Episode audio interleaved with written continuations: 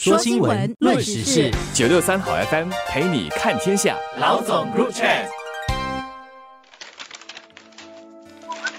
你好，我是罗文燕，华文媒体集团营运总编辑。你好，我是吴欣迪，联合早报总编辑。新加坡的科技界传奇人物沈旺富在一月四号突然逝世，葬礼将在今天一月九号举行。沈旺富得年六十七岁，在逝世前仍在他创办的创新科技担任关键的领导职位，带领着团队讨论和制定未来的发展方向。所以他的逝世令人感到震惊又惋惜。二三十岁以上的国人应该对于沈旺富的传奇事迹不会感到陌生。创新科技。在九十年代，为全世界人带来了声霸卡，是这个创新产品最先让电脑能够发出优质的音响。创新科技是我国第一个在美国纳斯达克上市的本地企业，世界的第一个数码音频播放器，也就是 MP3 player，也是创新科技制造的，还在苹果的 iPod 之前。实际上，创新科技有好几次起诉过苹果的 iPod，侵犯了创新科技的专利权，庭外和解得到了苹果上亿元的赔偿。由此可见，创新科技在九十年代的辉煌。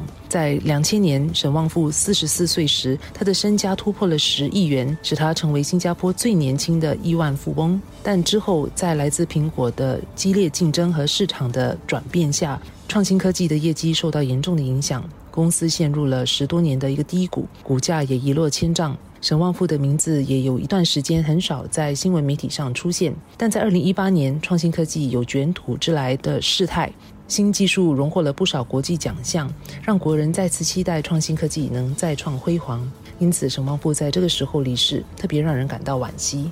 沈旺富去世的新闻确实来得突然，上星期四新闻在数码平台上发布了之后，就成为了当天的热点新闻。因为他不只是一个成功的创业家，在商界闯出了名堂，他也热爱华文，热爱文化艺术。这些年给予本地的艺术团体许多的支持，同时也对幼教很热心，所以关心的读者可以说是来自各个领域。沈万福因为没有上过大学，是义安理工学院的毕业生，他的中学也是在一所邻里的中学就读的，因此不少的读者都认为说他的故事很励志，很有启发性。的确，在独角兽。公司啊，这个名词还不怎么流行的时候，沈万富就已经创立了创新科技，真的是新加坡第一代成功发迹的科技起步公司，确实是新加坡的骄傲。但是最让我敬佩的是，他这么多年来没有放弃创新，没有放弃要改变世界的这个初心。声霸卡让电脑不只能够发出哔哔声，沈万富因此是当年所有玩这个电脑游戏的恩人。但一直到了今天，他还是在领导他的团队去研发新的产品，想要再推出一个具颠覆性的产品。可以说，他还有一个未圆的梦，而这正是他传奇一生最精彩的地方。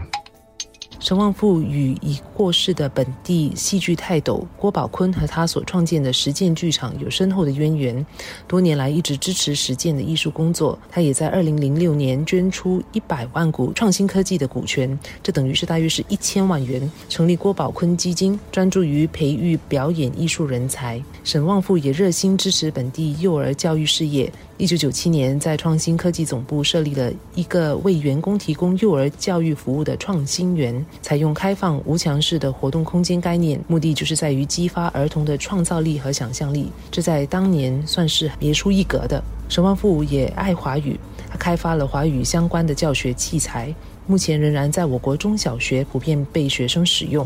此外，沈旺富的思维、价值观和为人处事的特征，也给了国人深深的启发，令人钦佩。他的家庭背景平凡，成名致富后依然为人谦虚，也始终低调。成功后更不忘回馈社会，在他六十七年的生命里，为新加坡和社会做出了许多事情。也正因如此，在他逝世后，无论是科技业、文化界、教育界等社会各个领域，都纷纷有人出来发声悼念沈旺富。人们也并没有因为创新科技已不如当年的辉煌而把它淡忘了。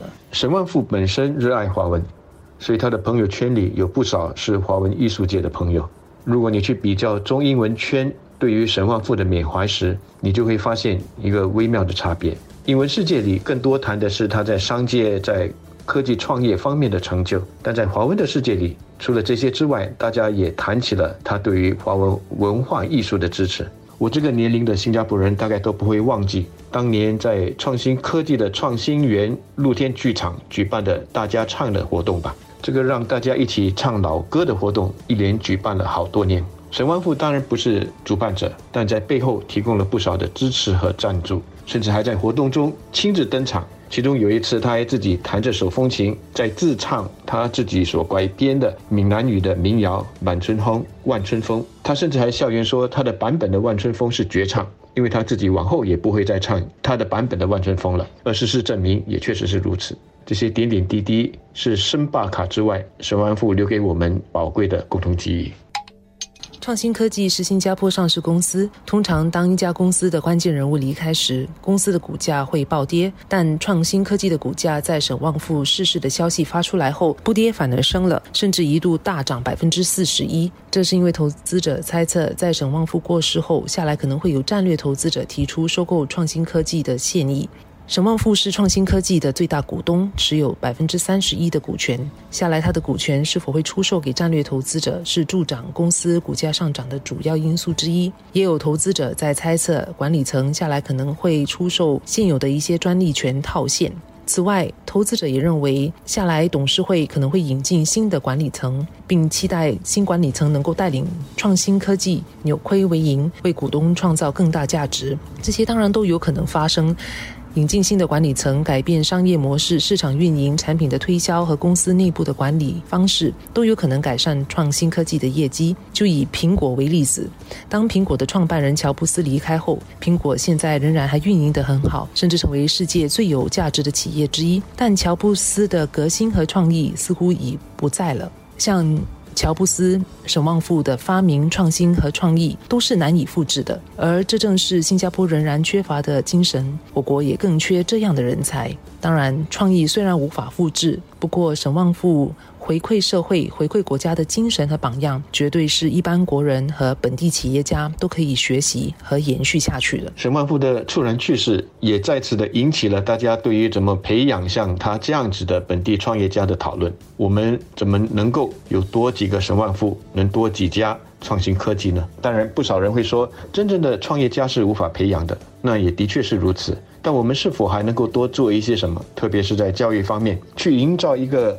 适合让创业的种子萌芽茁壮成长的一个环境。当然，新加坡过去这些年确实是已经做了不少的努力，我们的大学也都设立了创业与创新中心。但沈万富他自己曾经说过，也在他自己的书《千禧年后之狂想曲》中提到的，我印象很深。他说，在新加坡驾车呢，如果路上没有一个路牌标明你可以右转，你是不能够右转的。但在世界其他的地方，只要路上没有特别标明不准右转，你就可以右转。我觉得这个很形象地说明了新加坡人的一种思维模式。我们都太过守规矩了，而这样子的一种思维模式是对创新创意不利的。要怎么改变这种思维？我觉得是关键，也是沈万富留下来让我们去思考的。